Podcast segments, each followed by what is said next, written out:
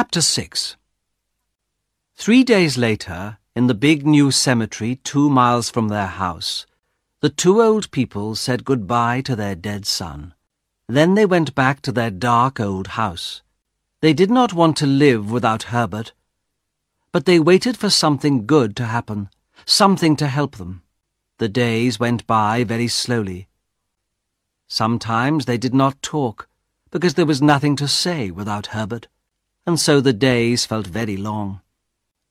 Then one night, about a week later, Mrs. White got out of bed because she could not sleep. She sat by the window and she watched and waited for her son. He did not come and she began to cry quietly. In the dark, her husband heard her and he called, Come back to bed. It's cold out there.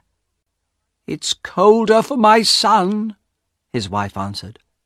He's out there in the cold cemetery. Mrs. White did not go back to bed. But Mr. White was old and tired, and the bed was warm. So in the end he went to sleep again. Suddenly he heard a cry from his wife. The paw! she cried. The monkey's paw! She came back to the bed and stood there. What is it? What's the matter? Mr. White cried. He sat up in bed. What's the matter? he thought. Why is she excited? What's she talking about? He looked at his wife. Her face was very white in the dark. I want it, she said quietly. And you've got it. Give it to me. Please. What? Mr. White asked. The monkey's paw, Mrs. White said. Where is it? It's downstairs, Mr. White answered. Why? Mrs. White began to laugh and cry. We can have two more wishes, she cried. We had one, but there are two more. Oh, no, not again. Think, woman, Mr. White cried.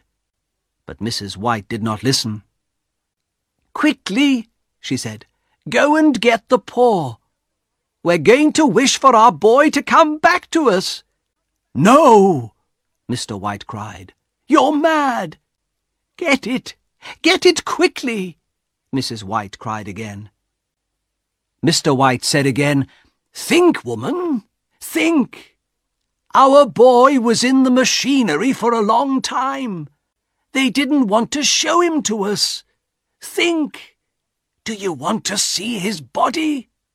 Yes, he's my son. I'm not afraid of him, she answered. You don't understand, Mr. White said sadly, but he went downstairs to look for the monkey's paw.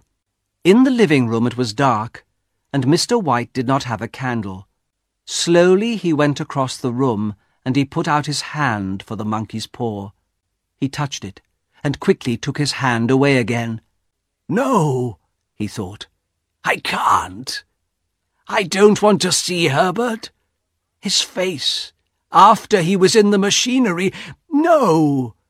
Then he thought about his wife, and he put out his hand and took the paw. In the bedroom his wife waited. She saw the paw in Mr. White's hand and cried, Quick! Make the wish! I can't, Mr. White answered. Remember, he died in the machinery. Make the wish. I'm not afraid of my own son, Mrs. White cried again. Mr. White looked sadly at his wife.